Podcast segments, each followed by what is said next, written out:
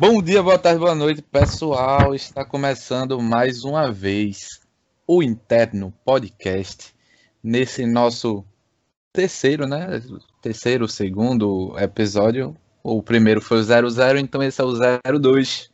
Não aquele 02 que a gente tá pensando, mas um 02 aí que vai ser massa. Esse é o Interno Podcast. A conversa entre amigos que fica gravada pra gente conversar aí sobre cinema, sobre filme, sobre o que for. Mas é simplesmente uma conversa entre amigos que a gente leva para você. E hoje estamos aqui nessa noite. A gente grava de noite, tá, pessoal? Nessa noite com Cessi, a mais nova garota propaganda da HBO Max.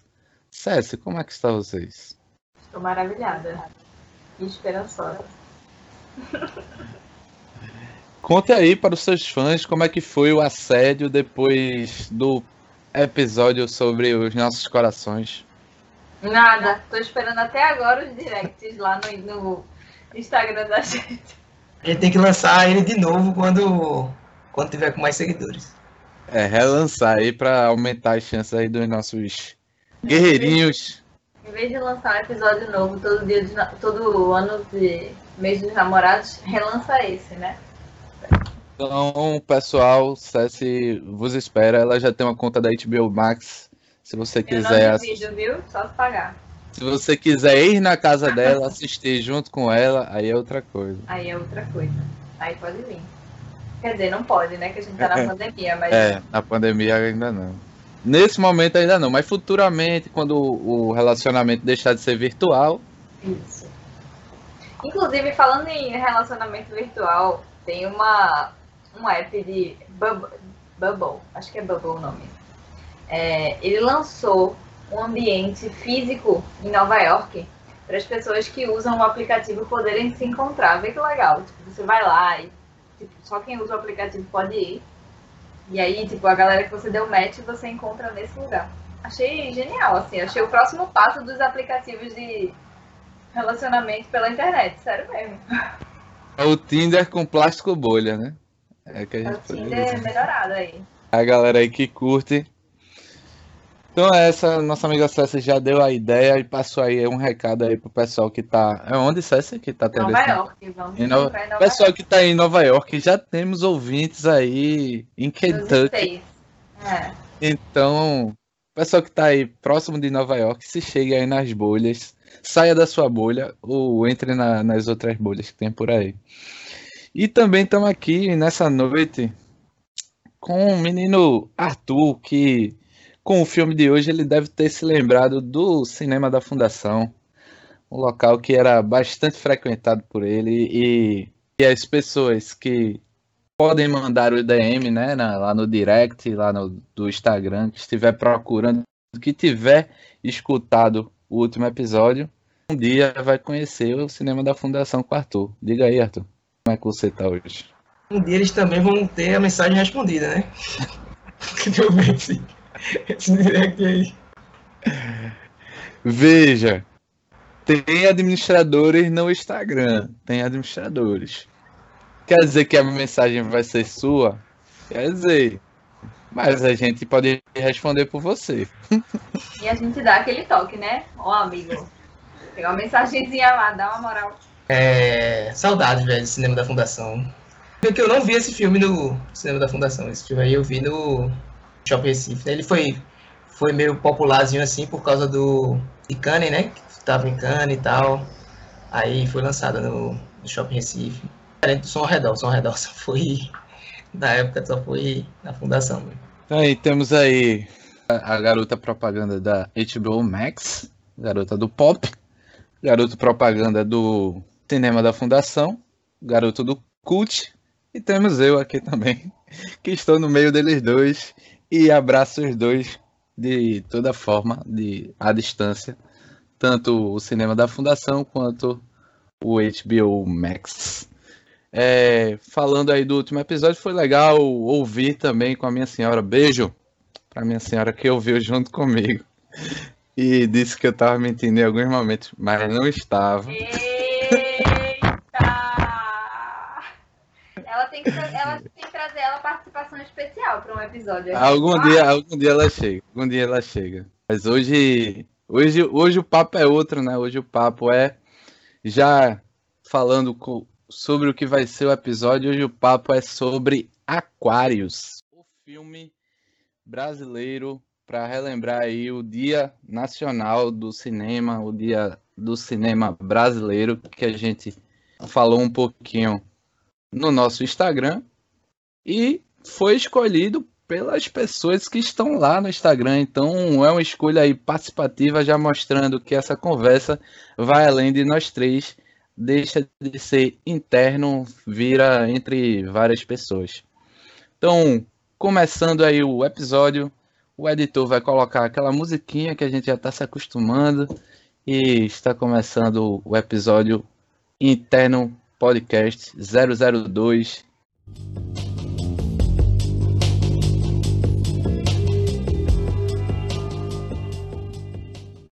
Vamos começar pelo começo, né? O quadro que a gente já está se habituando aí.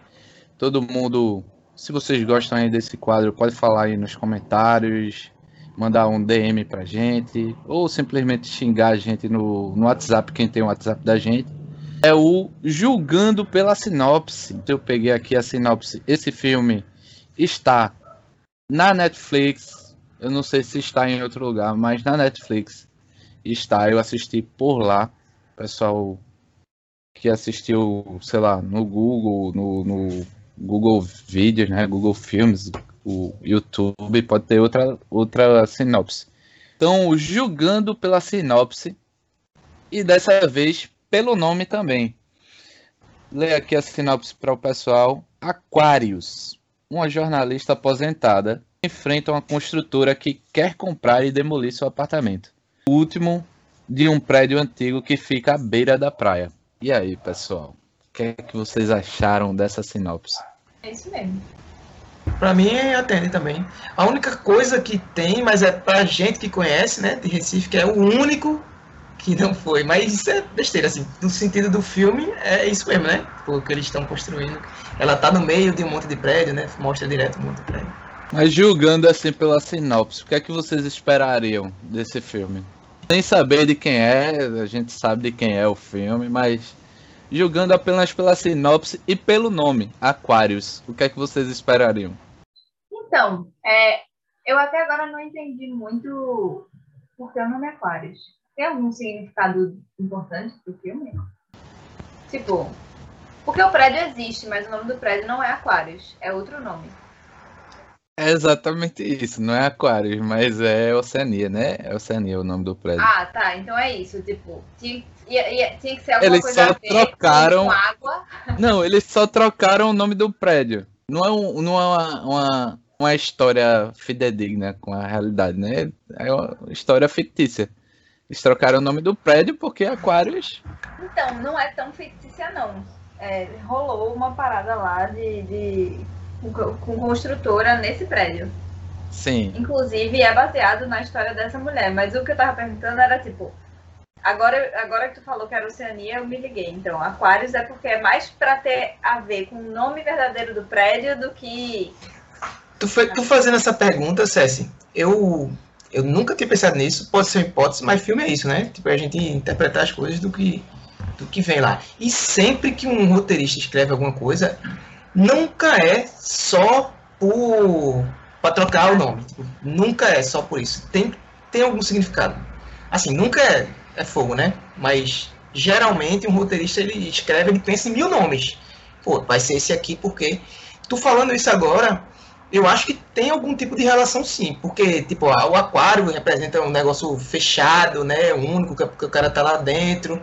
Sei lá, velho. Pode ser alguma coisa assim desse tipo. Que tem a ver com o mar, tá perto, a Oceania, como é o nome do negócio, como vocês falaram.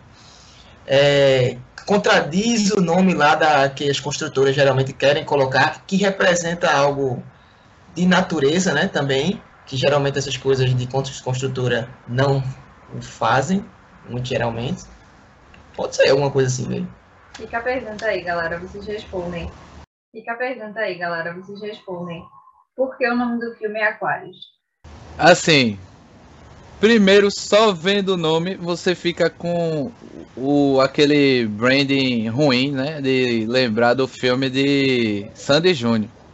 Aquarius. Eu vou defender, eu gosto do filme. Gostos e gostos. Pessoal, vamos jogar aí, né? Eu Arthur. gosto muito do filme Aquarius, sério. Eu acho muito pra frentão pro, pra época que foi lançado. Por sinal, deveria ser um dos filmes que a gente assistia, assistiria aqui. Vou soltar essa aí, galera. Vamos votar. Pra... Eu assisti Scott Spielberg, né? Por vocês. Vocês vão assistir Aquários por mim. Ver Júnior atuar é demais, velho. Assim, não é, não é um dos melhores filmes brasileiros, assim, já falando de filme nacional, né? A gente tem outros que, que podem passar na frente, não, César? Não, mas eu não falei que era o melhor, eu disse que era bom.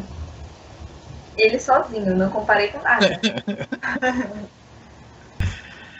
então vamos deixar essa, essa aí eu não, não vou julgar não. Vamos deixar aí, já, já pela fala a gente já deu para entender algumas Érico coisas. O Borgo me defenderia. Todo filme é bom para alguém. Não é, existe com certeza. Ruim. Com certeza.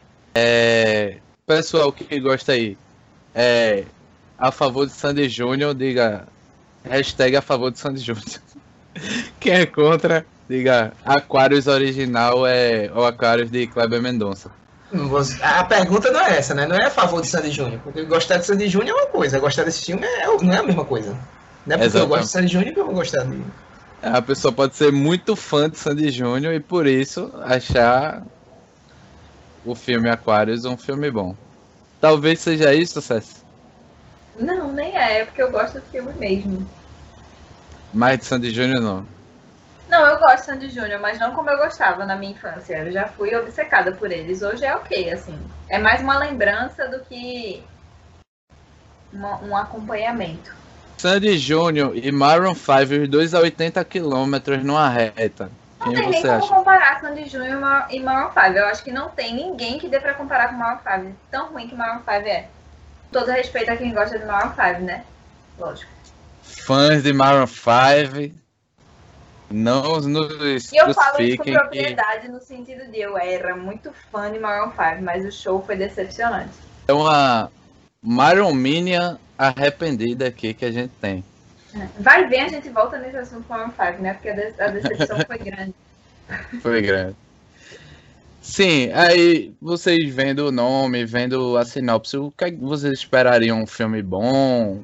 Ou, assim, falando a minha opinião, eu achei a sinopse um pouco simplória. Vocês não acharam, não? Eu ia falar isso. É, um, é, por um lado, quando a gente assiste os filmes na Amazon Prime, a sinopse tenta enfeitar, né? Tenta trazer aquela alguma coisa para você ficar com vontade de ver o filme. Já parece que a sinopse da Netflix, acho que esse é o primeiro que a gente grava da Netflix, né? Acho que é. E. Segundo. Qual foi o primeiro? Scott. Scott Pilgrim. Mas ele tava, no, ele tava no Amazon Prime, não? Ele, é ele tava nos trouxe dois. A, eu trouxe a sinopse do, do, da Netflix. Ah, tá.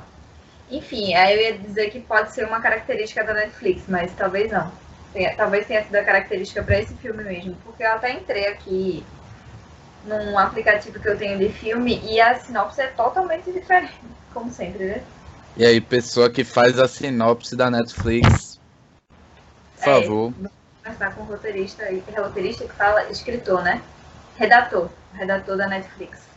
É, mas se a gente pensar no último, eles tentaram enfeitar um pouquinho de Scott Pilgrim, né? E saiu uma sonhadora lá pra, pra menina que. Pessoal que não tá entendendo, escuta aí o, o episódio 001, que é sobre Scott Pilgrim e como conquistar nossos corações. E depois vem aqui e vê se a gente tá falando alguma besteira. Então, a gente chega aqui conclusão sobre essa sinopse. Arthur, o que é que tu acha? Acho a sinopse justo, faz juiz ao filme. Sobre a atração do filme, eu não acho que necessariamente uma sinopse sirva para ser só a atração do filme. Ele tem que dizer o que o filme vai passar, e essa sinopse faz isso. É... Ponto. Tipo, é, só, é um filme sobre isso? É, sobre isso. Você vê que é um filme de drama, vai estar tá lá no gênero drama. É isso. Tipo, isso é um drama? É o que tá escrito nas tops, é um drama. Se você gosta, você vai olhar e, pô, tem um interesse em ver. É, então vamos dizer que é uma sinopse ok. Eu acho que é ela é simples.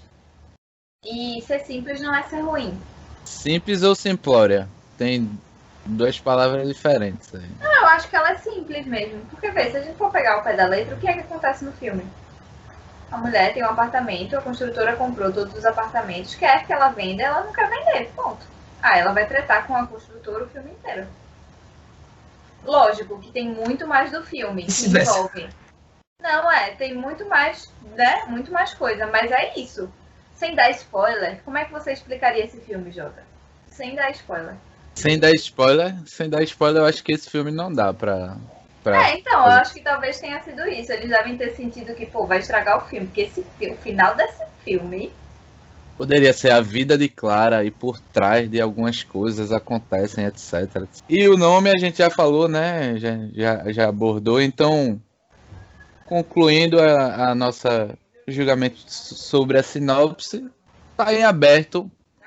É vida real, é vida normal. Então, o simples não é ruim nem é bom. Então, fica aí para os nossos ouvintes dizerem também, a galera dar a ideia, argumentar e ver se a gente chega em alguma conclusão. Ou não tem conclusão, até porque é, não é ciência exata, né? Então a gente vai entrar agora num quadro que refletindo aí o roteirista que me passou esse roteiro aí, refletindo sobre o roteiro, ele pensou sobre os quadros que a gente tinha e a gente vai um quadro novo hoje. E quando a gente tem quadro novo, a gente sabe que a gente precisa de uma vinheta, né? Quem pode trazer uma vinheta pra gente?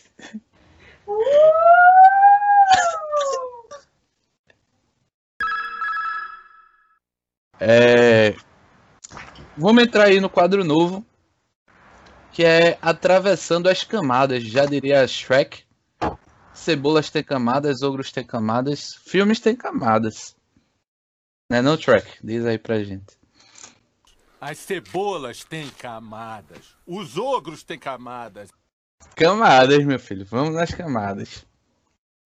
A primeira camada que a gente vai entrar, já para dar o pontapé inicial aqui na nossa conversa, conversa de amiga, como se fosse uma conversa de bar, mas ninguém tá bebendo. Felizmente hoje é quinta-feira. É, a primeira camada é especulação imobiliária. Vamos falar sobre esse assunto. Arthur tá rindo, você está um pouquinho meio que rindo assim, meio que tensa. Especulação imobiliária é a camada mais superficial desse filme. É do meio ali, pô. É, do, é, do, é o. É o queijinho, na, o queijinho. Está na superfície, está de cara ali, é a primeira coisa que você bate, até na sinopse. É uma construtora contra uma pessoa. Então, o que é que vocês acham? O que é que esse filme traz? Quais são as reflexões sobre essa camada aí que. Kleber, Klebinho, Kleber Mendonça Filho, quis passar aí pra gente eu acho o seguinte, é, não dá para negar que o mercado imobiliário, há um tempo, é o mercado tanto de construção contra, como, como o mercado imobiliário. É um mercado que gera muito dinheiro para a economia, certo? Tanto que os booms econômicos, se você reparar historicamente, ou eles crescem, as pessoas enriquecem muito no, no mercado imobiliário, ou elas se ferram muito.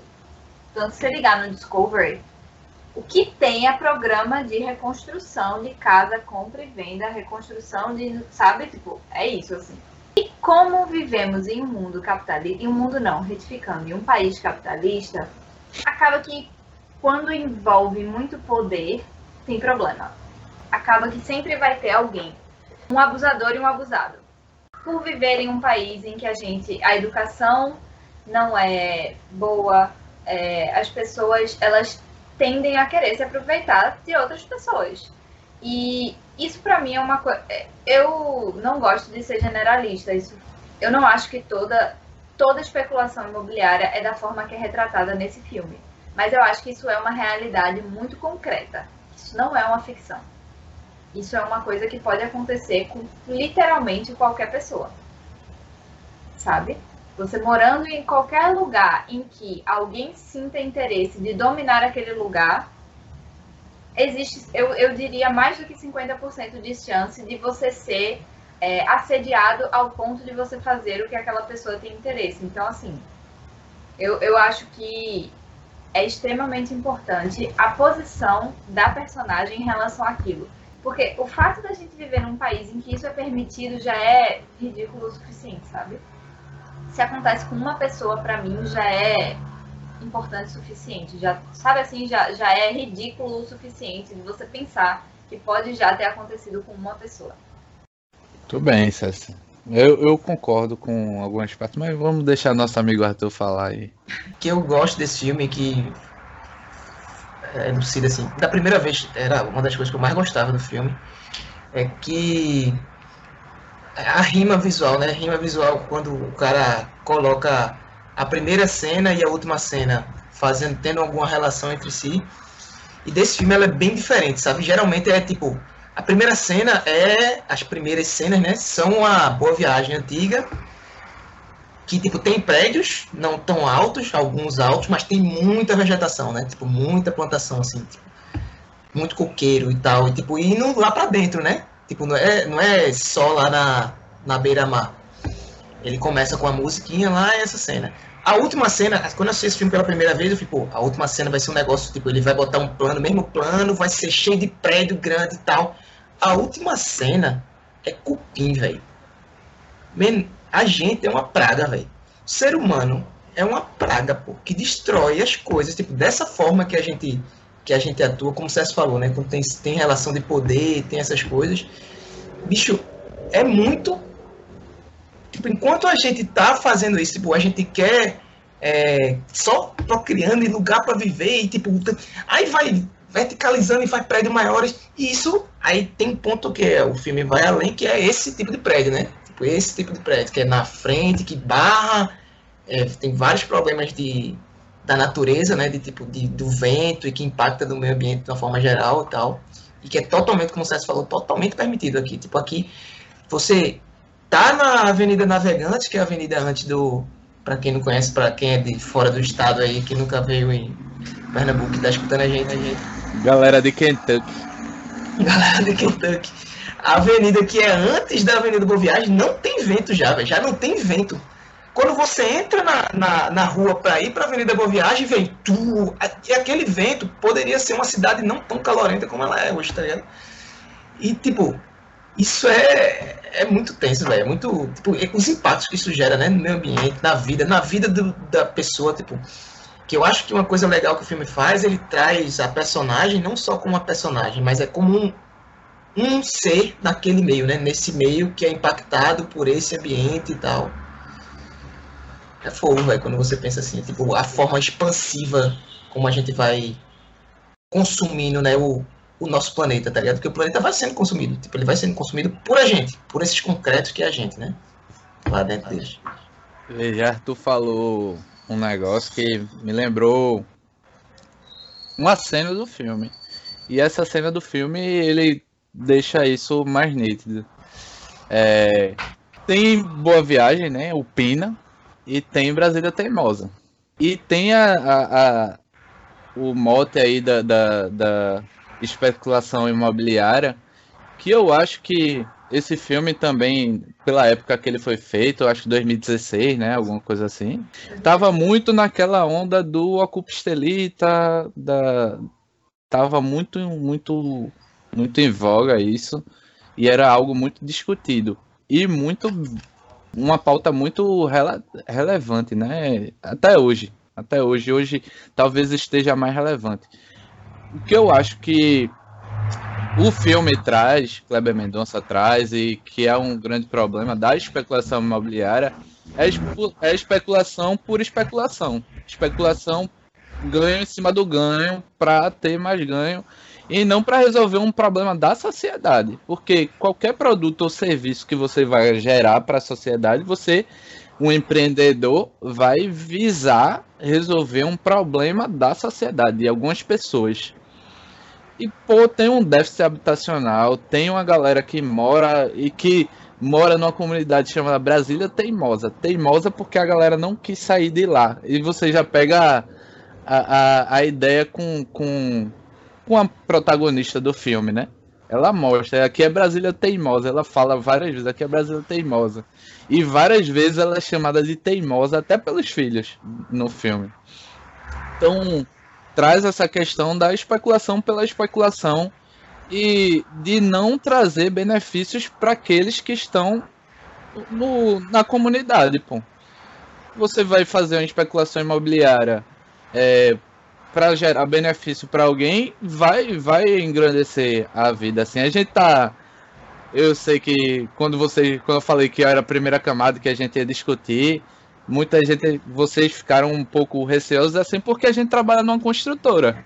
Mas eu vejo que assim, não é nem passando pano, mas falando em questão de você trabalhar em algum lugar que tenha algum valor e tenha valores, é que a gente não faz algo aquilo só pelo aquilo, tá ligado? Tem um, uma motivação e uma motivação de certa forma nobre. Tem um caráter social no que a gente faz não é especulação imobiliária por especulação imobiliária. É resolvendo o déficit habitacional, pro, é, é, proporcionando a pessoas que não teriam é, capacidade de chegar num, num, numa residência, numa casa, numa, numa, habitação digna, né? Aquilo que a turma diz na Constituição. A dignidade humana a partir da, da, da, da sua habitação. Então, não é simplesmente o lucro pelo lucro não é gerar um prédio, um espigão de 400 metros na frente de Boa Viagem, que não precisa mais de prédio, velho. Tem muito prédio em Boa Viagem. Tem tanto lugar aí, é, sem, sem construção, sem nada, que poderia ser habitado. E aí entra a discussão da galera de, da, do, de Brasília Teimosa, dos movimentos sem terra, sem teto, a galera que não tem casa, né? É o déficit habitacional que tem hoje no, no, no país não, não falando só em Recife, mas no país. Então, eu acho que ele traz uma boa reflexão, né? O, o que a gente quer e quando a gente se importa com isso. Que aí eu vou entrar em outras camadas. Essa é só a primeira que a gente vai, vai atravessar, né? É, tu falasse uma coisa que me fez pensar nisso. Agora o filme fala muito disso também.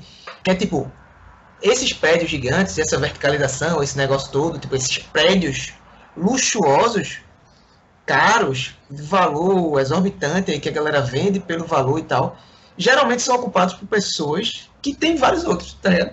Tipo, tem um monte. Às vezes que nem mora nesse prédio. Quantos prédios desses na Avenida Boa Viagem não tem ninguém morando? O cara tem, é dono, mas não tem ninguém lá, tá ligado? Só porque o cara, tipo, quer ter um prédio para quando quiser ir para vender boa viagem. Gente fala disso da especulação. Então, não, mas esse bicho é comunista. Tá falando, tá vendo o comunistazinho aí falando de, de, que tem que dividir a riqueza e tal. Mas, mano, tu tá construindo um prédio, como tu falasse, tá ligado? Que, tipo, que impede um monte de coisa em cima do, da, da vegetação, só pela especulação, só por dinheiro. Tipo, beleza, que dinheiro é tudo para essa galera, né? Dinheiro é o que é para essa galera. Tanto aquele cara que aborda Clara lá no. Ó, todo mundo já vendeu, só falta tu, e aí? A gente tem, quer, tu tá prejudicando a vida de um monte de gente. Deixa de ser egoísta, o cara fala. Mano, é isso, velho, que esse cara tá dizendo, velho. Tipo, ele não tem nenhuma empatia sobre ela, sobre o que aquele, tudo aquilo representa para ela, tá ligado? Independente disso, velho. É, é, bizarro demais, é muito bizarro. E o, e o, impacto na vida é o dinheiro, né? Que o cara, tipo, dane-se a vida, a história da, da, da protagonista que ela teve, né? Ela tem um apego sentimental com aquilo, com, com o lugar, o lugar, né, a origem dela, onde ela foi criada, nasceu, etc. Teve vários momentos. Ela tem um apego com aquilo e a galera apegada no dinheiro. É, o que, que, que, é que tá fazendo? Tá prejudicando a gente. Bicho, tu tá prejudicando algo que vale muito mais para ela do que o dinheiro, tá ligado? É muito, muito mais pesado. Realmente, assim, o que o filme mostra é, uma coisa que Jota falou muito bem. Uma coisa é uma construtora chegar em um ambiente, um terreno vazio e querer habitar aquele lugar, né? Começar a habitar aquele lugar. Outra coisa é você querer tirar as pessoas de um lugar que elas já estão confortáveis única e exclusivamente para ganhar dinheiro. Porque é aquele negócio, beleza. Ah, o prédio quiseram, todo mundo quis vender, mas ela não quis. Ponto final. E uma coisa que eles fazem muito é tipo, eles vendem pra pessoa e não, mas tu fica com um prédio aqui. Tipo, no filme não fala É. isso, não chega a falar isso, né? Mas geralmente não, no eles filme fazem a muito. isso. filha fala. A filha fala assim, eles estão oferecendo dinheiro, isso não é comum. A venda geralmente é, a, a venda geralmente é feita, a gente vai construir e lhe dar um apartamento. A filha fala disso. Exatamente. Mas já entrando em outra, outra camada aqui pra gente. A gente vai e volta, porque as camadas, elas, até no filme, elas vão e voltam, né? É, uma, uma coisa que ele traz também como camada é a dualidade, né? Entre o novo e o velho, o antigo e o, e o moderno. E aí, o que é que vocês tirariam aí do. tiraram, né, do filme em relação a isso? Isso pra mim, falasse do novo, do velho, pra mim o tema principal do filme, apesar dos filmes girar em torno disso, o tema do filme pra mim é esse. É a memória, né? Tipo, o que a memória, o valor da memória na vida de uma pessoa. Como ela valoriza as memórias, principalmente essa personagem, né, a Clara. É, um dia desse eu tava aqui em casa, a manhã escutou uma música, aí ela fez é, menino, passou um filme aqui da minha vida, do negócio, da situação. Então, o filme faz muito isso, velho. O filme é todo cheio de música saudosa. E ela cultiva essas coisas e tal. E o, o filme trabalha isso, sabe? Tipo, é a memória dela. Tipo, aquela, aquela mesinha de cabeceira lá, onde houve aquele sexo que a tia dela teve, que ela foi criada naquela. Tipo, aquilo representa, tipo, não, não, é, não é o prédio dela, não é os vinis dela, não é, tipo, não é o bem material propriamente dito, é o que aquilo representa de valor, de memória para ela. E o filme é todo cheio disso, né? Todo dele é construído nisso. Inclusive, há o que ela não vai se desapegar, né? A, a prova disso é o como ela a, a- como ela foi afetada por uma pessoa que levou um bem dela. E não é um bem material. Tipo, não é, não é porque é um bem, não é porque é a joia. Você percebe que é construída com a personagem que aquilo tem algum valor de memória dela, sabe? Tipo, tem um valor para ela que vai muito além de tudo que aquilo tem de valor de verdade que as pessoas julgariam, né? E ela fica com aquele mente, ela lembra o nome da mulher, ela ia fi- ia ficar com ensinamento, não sei o quê. Ela trava, né, a memória, a, a- na mulher, ela não esquece a mulher. E aquilo representa, tipo, essa mulher, ela não vai dar fim nunca, ela nunca vai ceder à construtora. Ela nunca vai ceder à construtora. Tipo, as coisas são muito fixas na mente dela de valor, tipo, a- o que representa o valor para ela, sabe? Quando eu tava lendo mais um pouco sobre o filme, assim, é, na a, a primeira vez que eu assisti esse filme, eu não fiquei tão vidrada como eu fiquei assistindo essa semana. É, e uma das coisas que eu vi foi Sônia Braga dando uma entrevista falando sobre aquela primeira cena que ela tira a blusa e mostra a cirurgia né, que ela fez do câncer de mama. E ela fala que aquela cena ali já representa muito quem Clara é.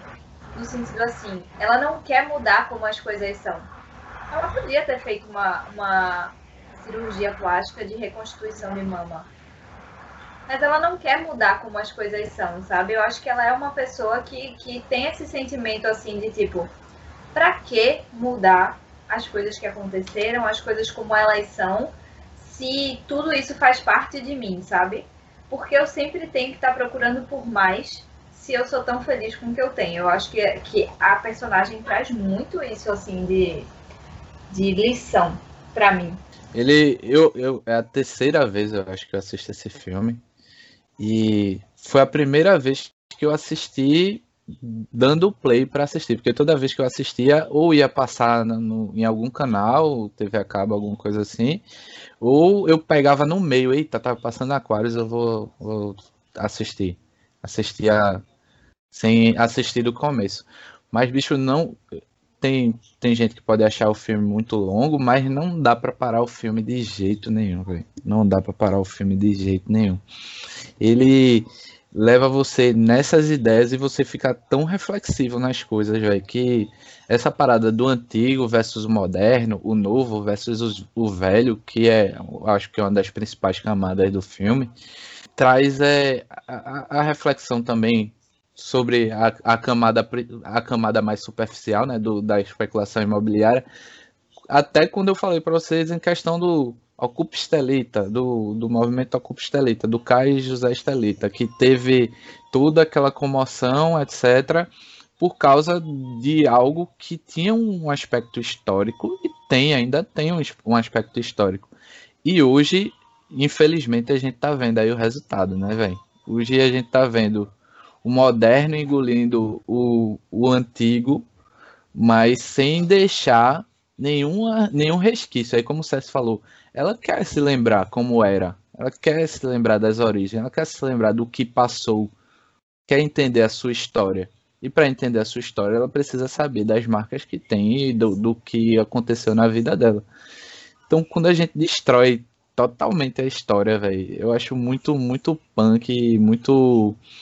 E, e, é algo que a gente vem é, atualmente vendo né, na sociedade a questão do é, re, reconstituição ou, ou como é que eu posso dizer? Desconstrução de uma história que a gente já tinha e até de alguns conceitos que tinha que tem a modernidade boa, tem alguns conceitos bons que a gente vem trazendo de humanidade, que é o para a humanidade. Mas tem coisa que a gente tá retroagindo. Tem uma galera hoje querendo dizer que vacina bota um chip e, e que não é para tomar vacina, que a Terra é plana, que tipo nada a ver, né? Então, o antigo e o moderno dá para mostrar muito através da, da protagonista que dá para conviver. Dá para conviver. Ela diz: Eu gosto de MP3, eu gosto de, de, de som no meu celular, mas eu gosto do meu LP. Eu gosto do LP por causa disso. Veja, ela demonstra. Aí quando ela vai, a, a, a jornalista vai e bota na capa. Eu gosto de MP3. E esquece de toda a história que a, que a, que a protagonista contou. É, uma coisa que eu acho é, muito incrível, assim, da história do filme é que, é, primeiro que a gente tá vivendo, eu não sei se a gente tá vivendo, né, mas enquanto eu estou vivendo, né, nessa geração, eu tenho notado que o descarte em relação a tudo na vida, não só coisas materiais como é, questões de humanidade está cada vez maior, sabe? A gente tem descartado as pessoas e as coisas com tanta facilidade. É, inclusive, recentemente, assim, pelo menos algumas pessoas que eu sigo, tem sido um assunto muito recorrente o quanto esse descarte tem afetado é, o, o ambiente, o ambiente não, o, a, a, a natureza como um todo, sabe? Mas uma coisa que eu amo no filme é que ela é uma pessoa ah, vamos dizer assim, ah, ela é antiga, ela não quer se, se livrar do apartamento, não sei o quê. Mas ela é completamente uma mulher moderna. É isso que a gente distorce a palavra moderno do antigo, sabe? Ela liga para um garoto de programa, ela sai para dançar com as amigas. Ela é uma mulher completamente inteligente, fora da caixinha, bem resolvida, independente, sabe? E, e o filme mostra, traz isso assim, sabe? O quanto, o que é moderno? o que é antigo? O que, que a gente descarta o que, que a gente fica? Será que esse, essa, o nosso, a nossa escolha de descarte é a melhor? É a correta? Correta não vou usar essa palavra não, porque é relativo, mas é, tem sido uma, uma boa escolha para gente como ser humano, como sociedade. Eu acho que é sensacional, assim, essa, essa, essa, essa dualidade dela de ser uma mulher tão, tão forte, sabe? sobre isso da relação do antigo e do novo e de do que César falou, do de como ela não é de fato, né? Tipo, ela não é uma pessoa que tá, ela não tá cismada que não vai vender o apartamento porque ela é apegada àquele apartamento, ponto. Não é isso. É toda essa carga que ela tem e além disso, que tu fala da, da modernidade dela, que, que juntando com o que Jota falou, né? Porque, tipo, evolução tipo, de arte, de qualquer coisa, que o filme fala muito de arte, né? Independente de qualquer coisa. Mas é, é tipo a evolução. Ela conversa, tipo, a relação dela com o sobrinho dela é perfeito nesse sentido, pô. Porque ela tá. Ela é totalmente essa relação. Ele apresenta coisas para ela, ela apresenta coisas para eles. Ela constrói um, um jovem assim, né? Que entende as referências e o passado e ela, ao mesmo tempo, se atualiza com ele, tá ligado? E uma cena que me tocou nesse filme, dessa última assistida, que eu não tinha me ligado, é a cena dela com a namorada dele. A namorada dele, quando ela bota o CD. Pô, é muito emocionante aquela cena, velho. Quando ela bota o som. Eu chorei, velho. A conexão delas duas ali, eu me arrepio. É tipo, é exatamente esse momento de, olha aí, é uma geração se conectando com outra através da música. Porra, velho. E a relação dele, dela com eles dois, né? Que é muito liberal, liberal total. É, Arthur falou um negócio que me lembrou algo que ele demonstra também. Que ele mostra que, a, a que é algo bom, né? Que eu gosto em filmes o personagem principal, ou a protagonista, ela não é aquela santa, ela não é aquela boazinha. Tem alguns traços da antiguidade, da, traços de coisas antigas que são ruins ainda e que vão se passando na modernidade. Que ela traz meio que é, heranças da, da escravidão, quando ela fala do da empregada, da empregada que furtou e depois ela tem aquela re relação com, com Ladijane. Ladijane, pra mim, é a melhor personagem que tem lá no. no... Unânime, com certeza. Ladijane é sensacional. É muito natural, é muito real. Muito real. Tudo bem que Sônia Braga não deixa de ser real, ela é muito real no, no, na interpretação, mas é tudo muito. Tipo, existe. É aquelas pessoas, elas existem. São pessoas que estão rodando aí, deve ser vizinho de alguém de Arthur, deve morar lá mesmo, lá no. Se dissesse que aquele pessoal morava lá perto, eu ia acreditar. Pô, filmaram é um documentário, tá ligado? Dá para entender isso. Então, é, falando sobre essa questão do novo e do antigo, tem a parte ruim do antigo que ela demonstra, né? A parte de ah, o arquivo, vamos procurar no arquivo. Bagunça, um bocado de papel, tipo, um negócio é, bagunçado para ela achar, muito difícil, porque tá lá numa, num formato antigo, né? Agora, se tivesse num formato mais moderno, talvez seria mais fácil para ela encontrar. Tem a, ela mostra também as partes ruins do antigo, não só a parte boa, né? Tem, tem parte, é o que o filme diz, né? Tem parte que deve ser preservada e tem parte que precisa ser modernizada. E ele tenta encaixar e balancear muito bem isso no filme. Eu acho muito legal. E também o, o valor de perceber isso, né? Porque, tipo, a gente não mostra que ela percebe isso e tal, do, do, da época de escravidão e tal. Mas tá lá, tipo, tipo, você reconhecer. Tipo, não é só.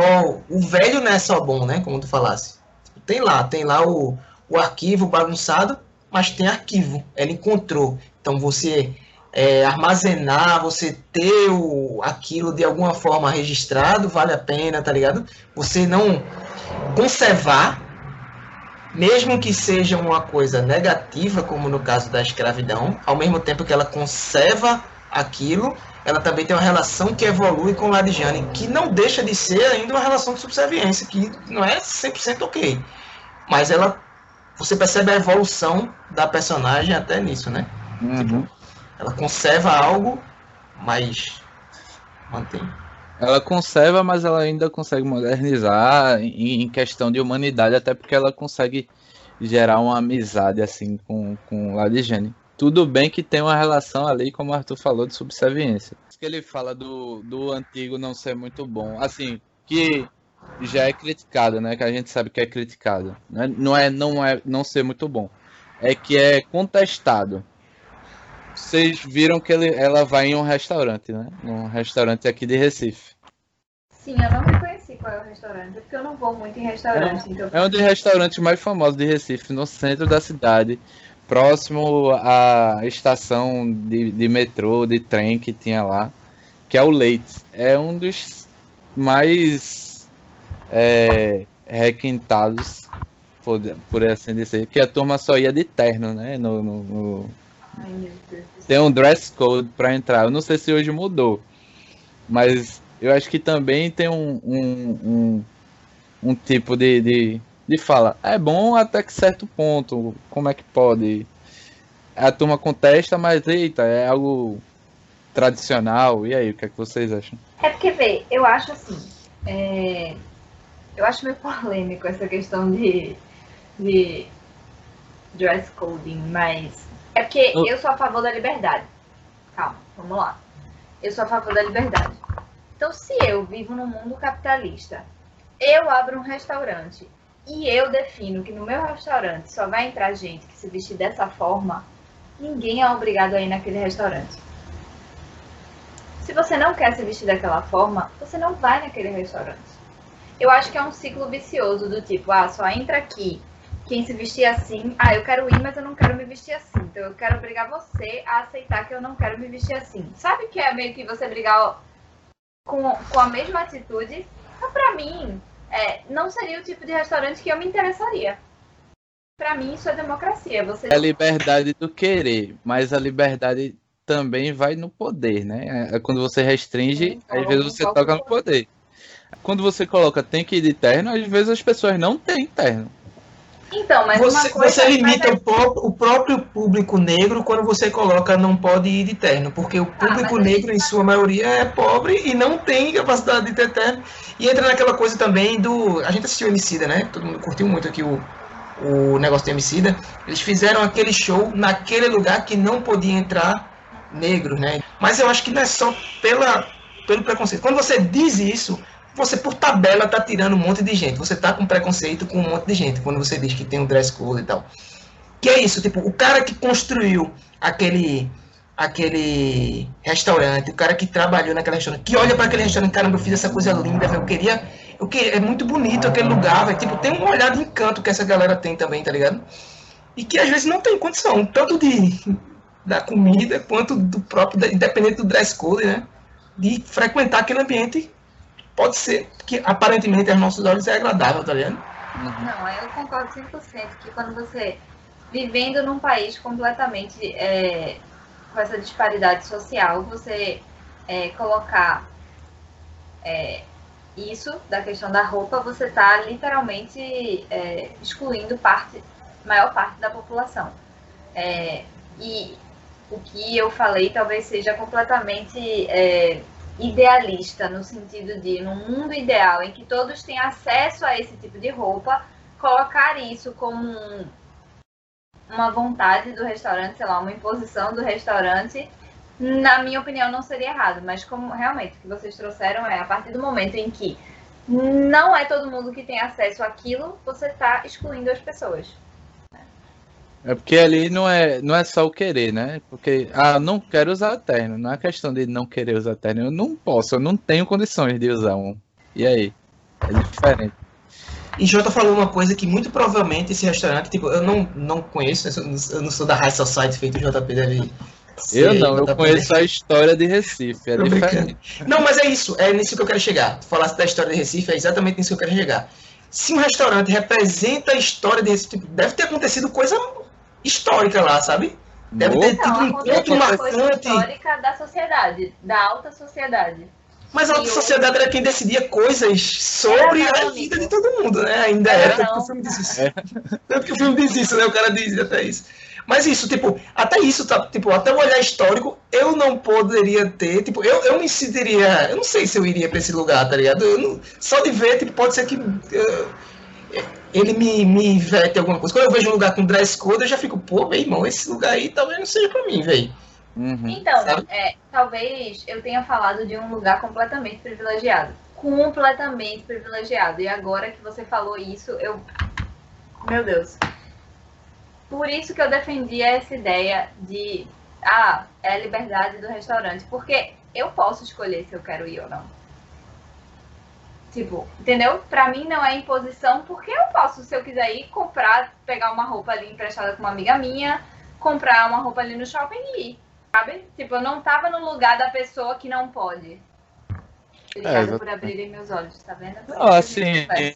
é, é- é por isso que a gente conversa, realmente. Muito bom, César. Por isso que a gente conversa. Porque aí a gente vai entendendo a realidade do outro. Então, falta é isso, né? De entender a realidade do outro. Uhum. E eu acho que esse filme, às vezes, mostra, né? Ela vai lá na realidade da, da empregada, de Ladjane, e tem todo um ambiente totalmente diferente de uma festa que foi mostrada no início, que era da, da, da sociedade que ela vivia, etc.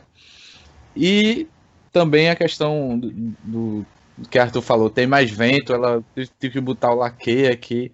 Mas aí eu vou entrar num, num, numa questão aí. Vida real e justiça.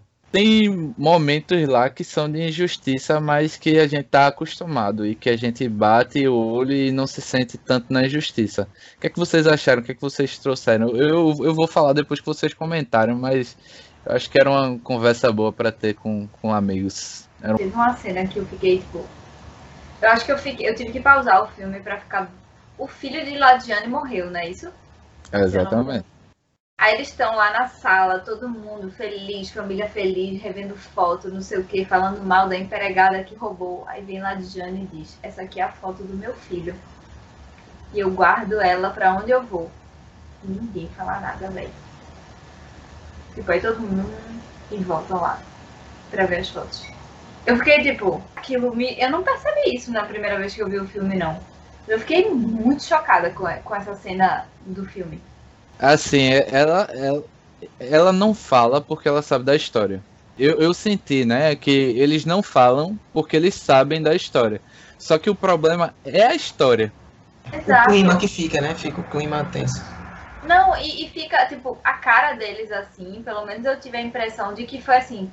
Ai, ah, pra que ela tá mostrando a foto do filho? Meio que pra deixar todo mundo. Eles ficam desconfortáveis, não pelo que aconteceu com o filho dela, mas pela atitude dela porque eles estavam, entre aspas, ali felizes, revendo foto, não sei o que, nananã. Tipo, principalmente aqueles, o casal do filho mais velho, que vai casar.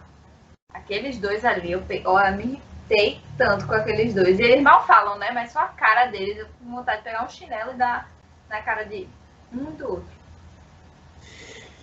Eu não julguei assim, não, César. Eu julguei mais na questão do, do contexto.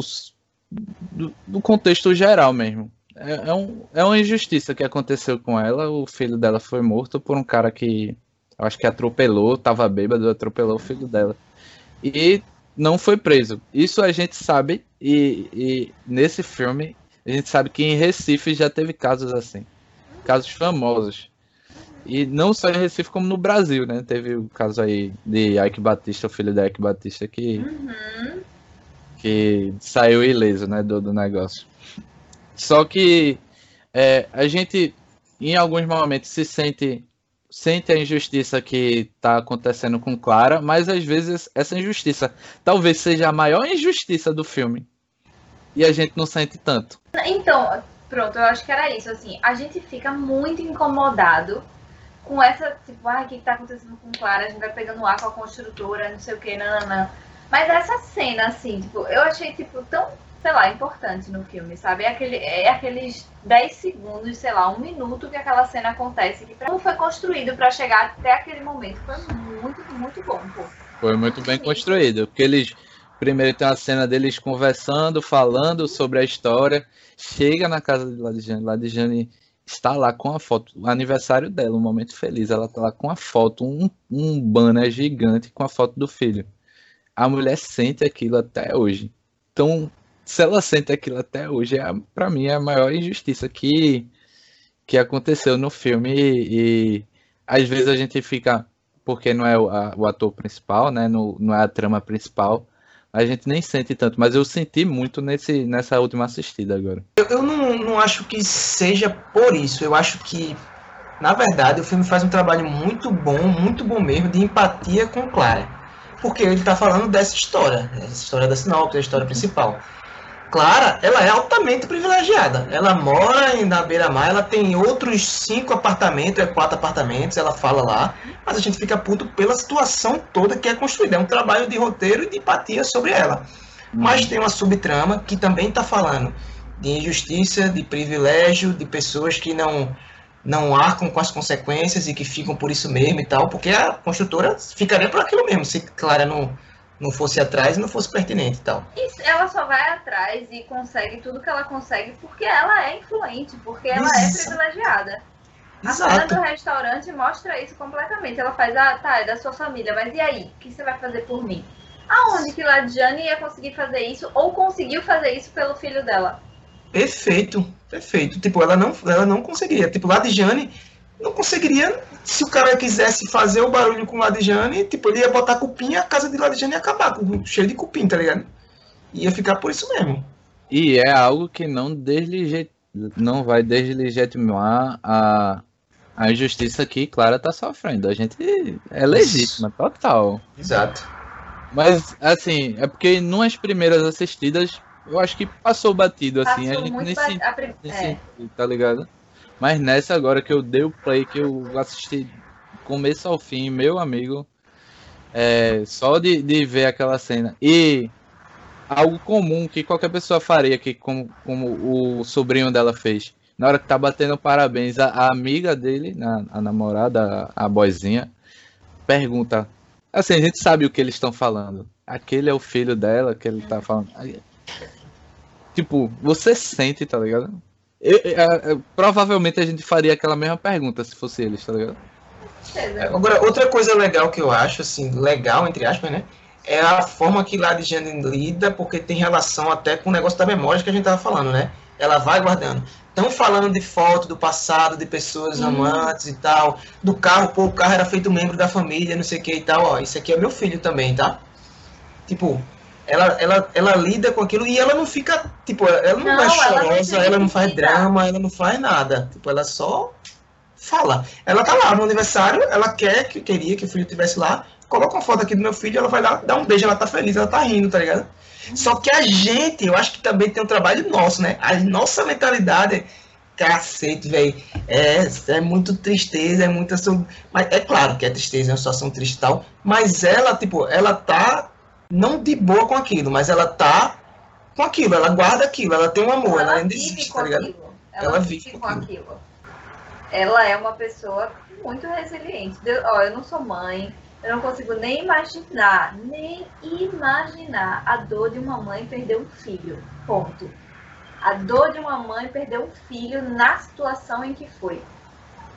Em que o culpado não é, é penalizado, não houve resolução e a vida teve que seguir. Nossa Senhora. E ela não tem poder sobre aquilo, como a gente Ela falou, né? não tem ela não tem sobre poder sobre aquilo. E, e, tipo, é até triste, no fim das contas, é realmente triste, porque ela realmente não pode, ela só sobra pra ela aceitar, né? Não é feito Uhum. clara que. Que pode bater o pé. Ela aceita, mas ela faz algo que Clara também faz, né? Que é se apegar com o que é bom. Ela se apega e mantém como se o filho dela estivesse vivo o tempo todo. Ela mantém esse sentimento de- do- do filho vivo, né? Então, é algo pra gente refletir bastante que esse filme trouxe. Eu acho que esse filme é muito. Não tem como, não sei se você falou em polêmica, tem muitas polêmicas que esse filme vai le- levantar. E muitas reflexões também. Então, Não é Clara Mendonça, não seria Clara Mendonça se não É. não seria, né? E tanto, com todos os outros filmes de Kleber Mendonça fazem isso. É, Então a gente encerra aí a nossa Atravessando Camadas.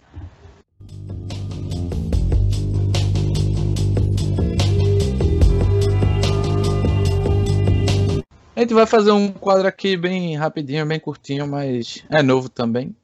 É o Há de se falar. O que, é que a gente deixou de falar? O que, é que precisa, é importante a gente falar que a gente não falou? Desse filme como um todo. Ah, eu vou falar uma coisa, tipo, aleatória, totalmente aleatória. Uma coisa que só percebi dessa vez. Também eu tenho falado pra vocês do. Da, da praga, né? Da rima que ele faz com a praga no final. Que ele começa com, com a cena geralzona, termina com cupim. Na cena do carro, ele foca na placa do carro, lá no comecinho, na década de 70. Ele foca na placa do carro. E eu não tinha me ligado antes que ele foca na placa do carro. Claro que eu me liguei, mas na minha cabeça é só pra dizer que é Recife, Pernambuco, tá ligado? Mas se você se ligar, a placa, ela é DE, não sei o que lá, não sei o que lá. Ou seja, a quantidade de pessoas e carro que existia era DE, tá ligado? Tipo, bem menos do que tem hoje o K e as variações todinhas que a gente tem de coisa. É bem pequenininho o número, tá ligado? Isso eu não percebi, não. Também não peguei, não. Eu, também Eu não só associei agora, tá ligado? mas- Eu só associei isso agora. Tipo, agora não, dessa vez agora que assisti. Da Ah. primeira vez pra mim era só a apresentação do Recife Pernambuco, mas aquela placa, claro que não é à toa, né? Tipo, ele coloca aquela placa daquele jeito, naquele. Diz aí, Sassi. que é que a gente não pode deixar de falar?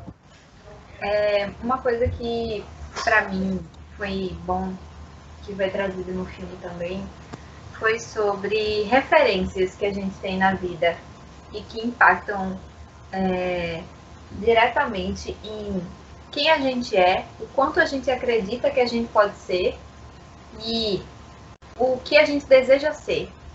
É, no começo do filme, é a festa de aniversário da tia La Lara. Laura? Laura?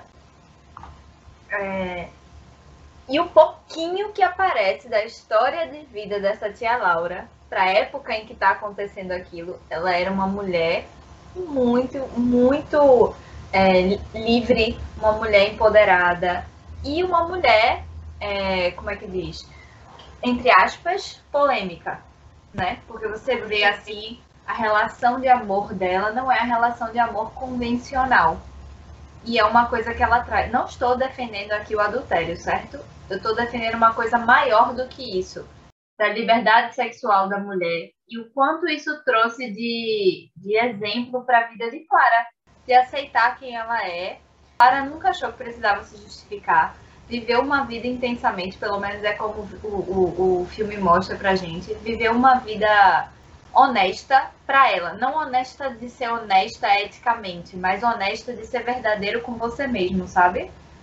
E a importância da gente ter é, homens, é, homens tão honestos consigo mesmo quanto as mulheres, porque aquele discurso que o marido dela faz, é, para mim também foi muito, uma cena muito, muito importante, assim, sabe? E que mostra lá na frente, quando ela encontra o cara no, da dança, não sei o que, que tá rolando e tal. Ela diz, não, porque eu fiz uma cirurgia. E na hora o tesão dele baixa. Porque mostra que para aquele cara o corpo dela é mais importante do que, do que quem ela é, a conexão que eles tiveram, sabe? Então eu acho que o filme também trouxe isso, assim, de que referência é importante pra gente conseguir chegar ao nosso. Não só isso, mas ajuda muito a gente conseguir chegar no nosso melhor potencial, sabe? Cara, mó prego, velho. Na moral, ele parecia é? gente boa, né? Parecia é, gente... você lá, pô, cara, romance e tal, idiota. Recifense, né? Com todo respeito, brincando. E referência, referência é tudo pra Clara, tá ligado? Tudo pra Clara. Tipo, tudo que a gente falou de memórias, não, tá, é referência. Tipo, ela é uma jornalista, ela gosta de músicas antigas. A gente falou, né, da referência, a referência dela do, com o sobrinho dela. Tipo, é, é um caminho, é um ciclo e tal. Muito bom. Eu tinha guardado para esse momento há de se falar. Tinha guardado para falar sobre atuação, mas eu acho que a gente falou, de, de forma indireta, a gente falou sobre atuações. Várias atuações, a de, de Sônia Braga. Impecável. Brilhante, impecável. Todas as pessoas são pessoas parecidas, tipo, são recifenses. Bicho, eu adoro, assim, eu menção honrosa aqui, porque eu gosto muito desse ator, velho. O ator que é o cara, que é o vilão. Eu gosto muito daquele cara. Tipo, tudo que ele faz. Tudo que ele faz é muito bom, assim, tipo, ele faz coisa diferente, pô. Uhum. Ele, ele é o playboy, ele é o playboy total, filho do cara que. Mano, ele é muito bem nisso, tá ligado? Eu vi um filme semana retrasada com ele, que ele era um marginal que roubava os caras. Tipo, perfeito, marginal, pô. Marginal perfeito, cara. Ele é muito bom ator, assim, uma da geração nova aí, o cara muito, muito bem, velho. Assim, eu acho todo o, o, elenco muito bom e tudo muito bem escolhidos. Muito bem. Salva de palmas para a escolha de pernambucanos, atores pernambucanos, por favor, né? Ou é tudo, tudo muito. Você vê que é alguém. É a cara de alguém de boa viagem, assim, julgando pelo estereótipo. Mas é a cara de alguém de boa viagem é a cara de alguém que, que tem a classe média ou que é um pouquinho mais abastada, tá ligado? Irandi de, de Salva-Vida é muito, tipo, é caixa demais. Tipo, ele não é uma atuação massa, né? A gente conhece que Irandi é, é foda, mas é, tipo, é muito natural, tá ligado? Tipo, ele é um Salva-Vida lá, pô, tá ligado? Tipo, boa praça e tal. Você esquece dos outros personagens, ele realmente parece um, um, um salva-vida. Mas assim, o que eu queria trazer do A de se falar, porque a gente não falou assim, diretamente. Mas o que, é que vocês acharam da, do final? Em questão de, deixar algumas coisas no ar e não contar tudo, mas você ficar só só pelo pelo, pelo imaginário você pegar alguma coisa. O que é que ela descobriu? Como que é que eles estão tão desesperados ali que, que eles veem falar? Como é que se deu depois? Ah, derrubaram realmente a casa, não derrubaram. A gente sabe que na realidade o prédio tá lá, né? mas é, é mas pro, pro Estelita rolou o que rolou, esperaram a poeira baixar e aí tá aí, tudo tombado e construído. E aí, o que, é que vocês acharam do final? Eu acho que o final é muito, muito bom de se conversar sobre o final. final. É porque, que eu achei que. O, porque o foco, para mim, do filme não era mostrar o que era a corrupção. Era simplesmente provar que tem corrupção que tem rabo preso, entendeu? O que tinha ali para mim, para mim, é, não ia, não, não era material pro filme, sabe? Tipo, não, assim. Saber, ah, você fica no imaginário. Mas é isso, porque eu acho que o que tem ali pra história do filme era irrelevante. O que era relevante é saber que eles eram corruptos e que ela agora tinha com que lutar contra, sabe? Porque antes era hum. só a palavra dela vocês sabem que eu gosto muito de quando o filme não. Não fala, não, né? Não, não é que não fala, é que ele não. não porque ele, ele tá ali chamando de, de burro, eu acho, quando o filme começa a falar assim, ó, foi isso. E o que ela diz, pô, não é nada expositivo, tipo, não precisa de diálogo expositivo naquilo ali. Ela diz, ó, o cara fala, isso aqui faz muito tempo, pode ser que não seja nada. O, diálogo é perfeito, pô, daquilo. Tipo, não tem nada expositivo, tipo, pode ser que não seja nada. Não me importa o que que seja, mas eu sei que vai dar um câncer para vocês aí, porque eu já passei, não sei o que ela fala. Né? Pode, ser, pode não ser nada, mas tá aí, eu vou fazer isso, porque eu vou, eu vou bagunçar com vocês de alguma forma. De alguma forma eu vou bagunçar. Eu não vou ficar quieta, estão bagunçando com a minha quando, vida. Eu amo quando o velho fala assim. É, você veio me desrespeitar dentro da minha casa. E ele estava fazendo até agora o que com ela? A hipocrisia, senhor, hipocrisia é o pior negócio de ser Algo que a gente não falou, né? Que foi as escrotices, né? O, o, o quanto a turma fez escrotice pra tirar aquela mulher da, do, da casa dela, tá ligado? Quanto tentaram de toda forma, com suruba, com botando a igreja pra galera falar alto perto da casa dela, queimando colchão perto. Mas ali, quando ela faz aquilo no final, até Arthur falou, o diálogo, eu gostei, eu gosto do, do, do, do da atuação do sobrinho. É muito filho da puta mesmo. É, é, é, é, um, é algo que alguém de Recife fala, falaria. E a resposta do velho é muito recifense, de tipo, recifense elitista, né? É o que? Você tá pensando que tá tudo bem? É muito bom, velho, aquele final, velho. Alguém de Recife falaria, mas é muito fila da puta mesmo. Falaria, certeza. E o que eu falei do, do final é porque gera aquele. O que é que aconteceu depois daquilo, tá ligado? A gente. Ninguém, sei lá. Arthur certamente não gostaria de ver uma sequência desse filme. Mas. E eu acho que nem precisa. Mas às vezes a gente tem uns filmes. A gente assistiu Entre Facas e Segredos, ele conta o fim do filme e a gente sabe o que é que aconteceu, né?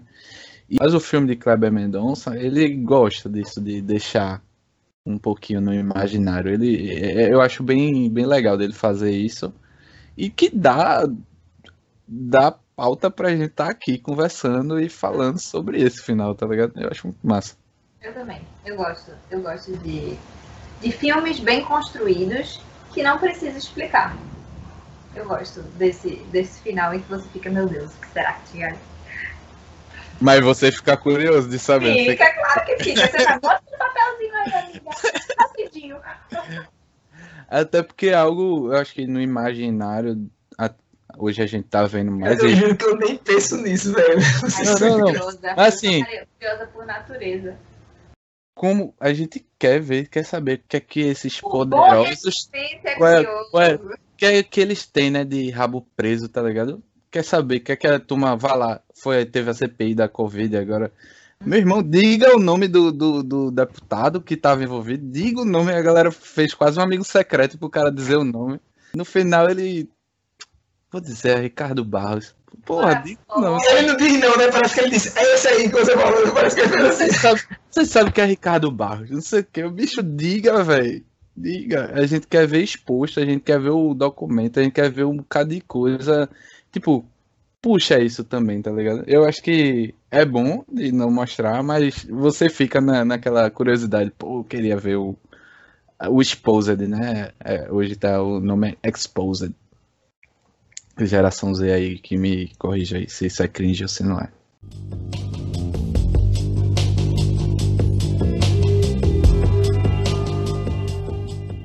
A minha indicação de hoje, iniciando as indicações, é Recife Frio.